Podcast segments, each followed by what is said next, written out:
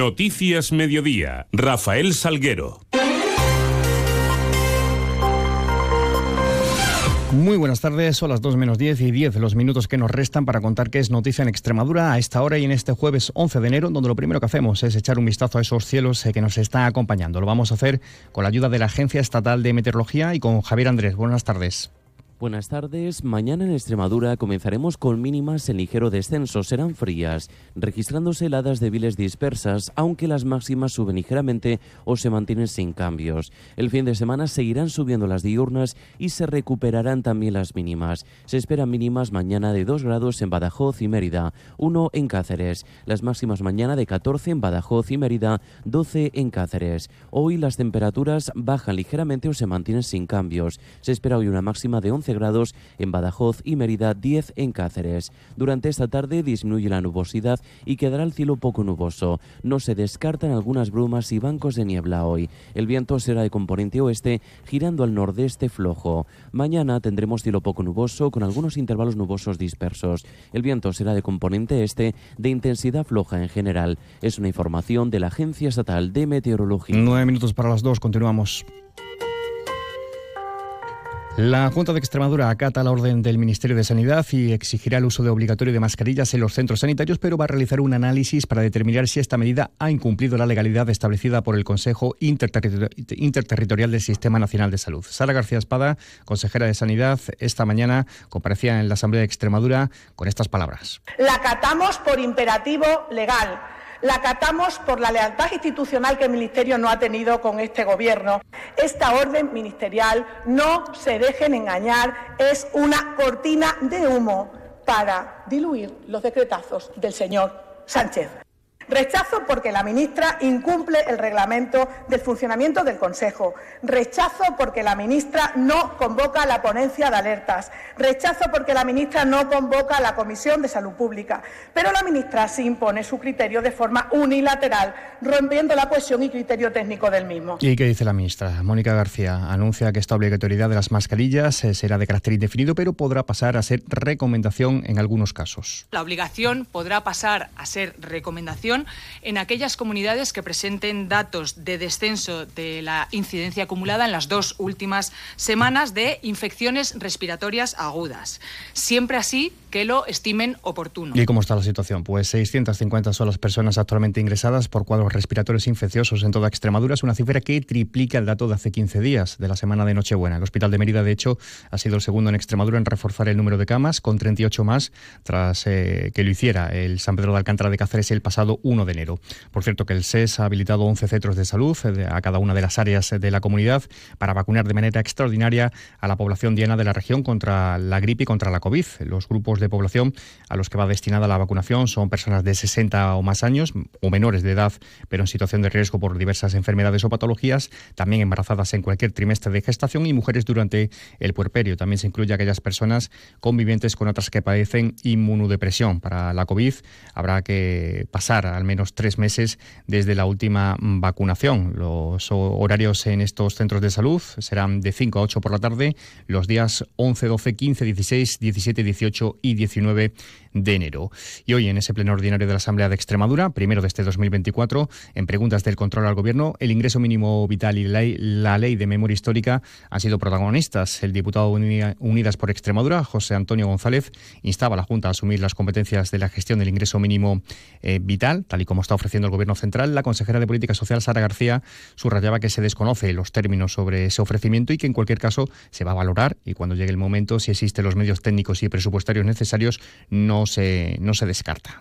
Sabemos perfectamente que las comunidades autónomas que llevan gestionando durante mucho tiempo los sistemas de renta mínima lo pueden resolver. Usted sabe perfectamente que el sistema de renta garantizada a día de hoy tiene un proceso medio de resolución de uno o dos meses. Entonces, ¿por qué usted no asume que los extremeños y extremeñas que peor lo están pasando, que pueden verse beneficiados por un sistema perfectamente engrasado, no, va a solicitarlo? ¿Por qué lo tiene que valorar? Pues estamos dispuestos a escuchar la propuesta del Gobierno central y conocer cómo se haría esa cesión y en qué condiciones. Pero debo decirle que hasta la fecha no tenemos información oficial sobre. Más encendido el debate sobre la ley de memoria histórica y democrática de Extremadura que ya anunciará el gobierno de coalición de PP y Vox que va a ser derogado y sustituido por otra legislación, una legislación que la consejera de Cultura Victoria Bazaga definía como de reconciliación para todas las víctimas. Acusaba de socavar leyes consensuadas con todas las asociaciones memorialistas el portavoz socialista en la materia Ricardo Utrera. Escuchamos a la consejera y al diputado socialista. Pero a diferencia de ustedes, señoría, nosotros pretendemos dar soluciones a todo lo que los extremeños necesiten. Es la máxima de este gobierno gobierno del de María Guardiola.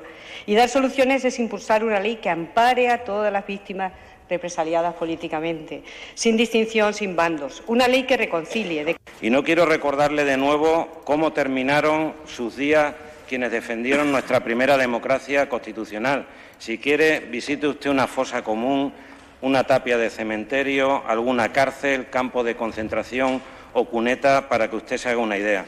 Los terroristas, como sabe, quienes dieron el golpe de Estado, murieron en sus camas, rodeados por sus familiares y, fueron homenajeados y reconocidos. Noticias en Onda Cero Extremadura. En clave sindical, un balance. UGT Extremadura tendrá como objetivo prioritario en 2024 la puesta en marcha de políticas activas de empleo y también se espera ese despegue de los proyectos industriales importantes para la comunidad. Patrocino Sánchez es la secretaria general del sindicato. Eh, para nosotros, para el 2024 hay un objetivo prioritario y claro que es el empleo.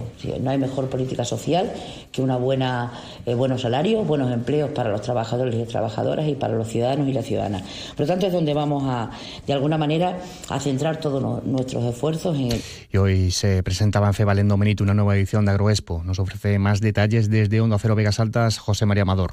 Don Benito acoge la 36 edición de la Feria Internacional Agrícola Agroexpo durante los días 24, 25, 26 y 27 de enero en las instalaciones de la FEVAL. Facundo Mera, director general de FEVAL, informa sobre la feria. Esta feria, la Feria Internacional Agrícola, de mayor importancia a nivel regional, nacional y yo diría también que a nivel internacional. Contamos con presencia de más de 500 marcas, contamos con presencia de más de 260 expositores, tenemos cubierto 22.000 metros cuadrados de exposición cubierta, tenemos cubierto más de 8.000 metros cuadrados de exposición exterior. Y además incorporamos como novedades durante este año el Agroexpo Fe, un festival habrá conciertos durante el día del jueves y durante el día del viernes de cuatro y cuatro conciertos. Mera informa también que durante estas jornadas se desarrollarán temas como la aplicación de nuevas tecnologías, la necesidad hidrográfica o las políticas agrarias. Y en sucesos, tres eh, personas han sido detenidas este jueves en el marco del operativo por crimen organizado que se está desarrollando eh, por parte de agentes de la Policía Judicial de Badajoz en la barriada de Suerte de Saavedra, la capital pacense. Lo avanzaba así la Policía Nacional, que ha detallado que esta investigación sigue su curso y por el momento solo se puede informar de esos tres detenidos. El puntazo. Con la firma hoy del secretario general de la patronal extremeña de la CRES, con Javier Peñado. Muy buenas. Muy buenas. Llamar diálogo social a lo que es chantaje y amenaza y llamar negociación a un trágala de o me firman lo que yo digo o voy a perjudicarte es lo más alejado que existe de buscar la tan necesaria paz social.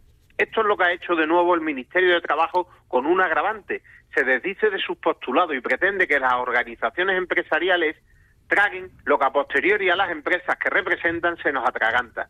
Porque en la subida del salario mínimo el Ministerio estaba de acuerdo con que el Gobierno asumiese su parte, es decir, revisar los contratos públicos en vigor, igual que los sindicatos comparten esa necesidad para proteger el empleo. Ahora eso es inasumible, cuando hasta hace unos días se entendía que garantizaba la prestación de servicios y la ejecución de obras, es decir, otra vez se pretende convidar con dinero ajeno. Si las organizaciones empresariales, en coherencia con lo dicho, se niegan porque pondría en riesgo a las empresas y la propia viabilidad del contrato, amenaza el canto. ¿Entenderá el Ministerio que el diálogo social es una convicción avalada y obligada por la Unión Europea y la Constitución y no para una pose para fotos?